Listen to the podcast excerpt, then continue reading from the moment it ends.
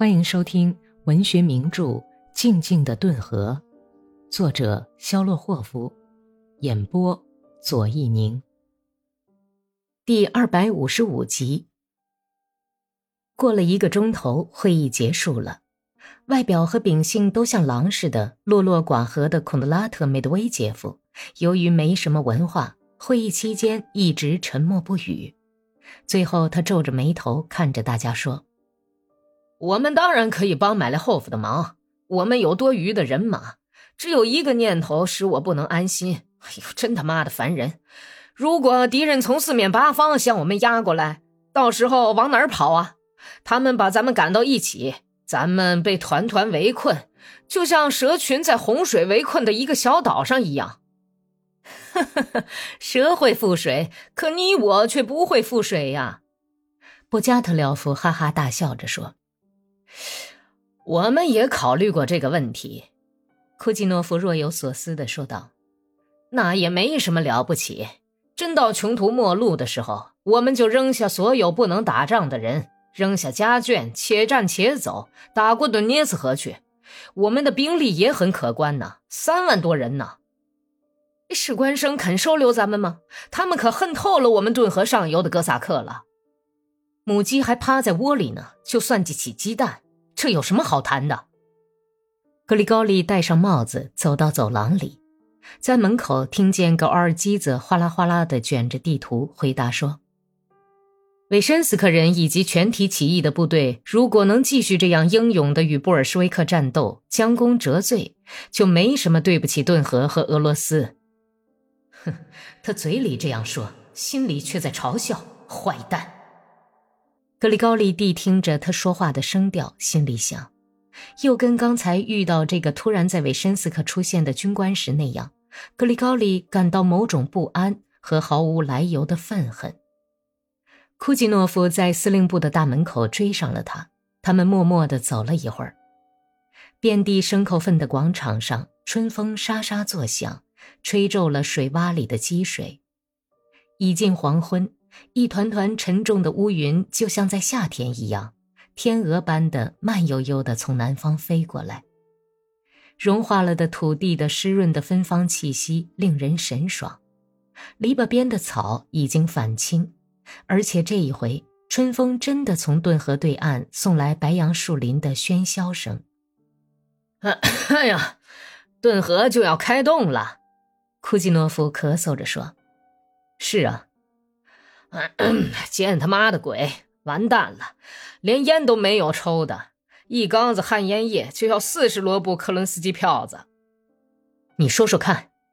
格里高利一面走一面扭过身子，严厉地问道：“这位切尔斯克军官在你这儿干什么？”你是说格尔基子吗？他是作战处长，是一个很有头脑的厉害家伙。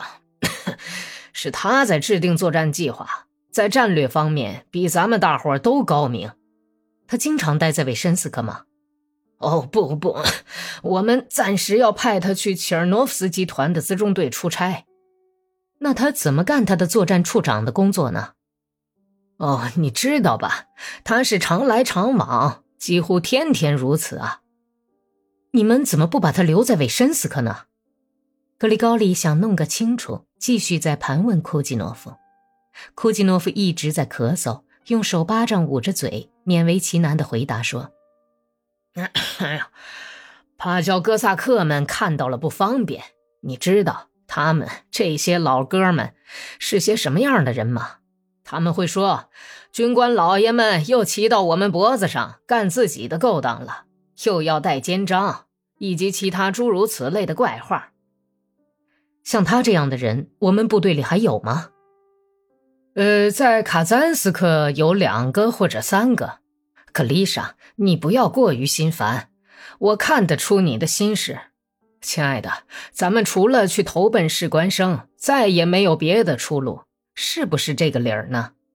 难道你还想用十来个集镇建立自己的共和国吗？这是痴人说梦啊！咱们要跟他们联合起来，去向克拉斯诺夫请罪。对他说：“请不要责怪我们吧，彼得罗米克莱奇。我们是一时糊涂，放弃了阵地。是一时糊涂吗？不是糊涂又是什么呢？库奇诺夫露出真诚的惊异神色，回答说：“小心的绕过了一个小水洼。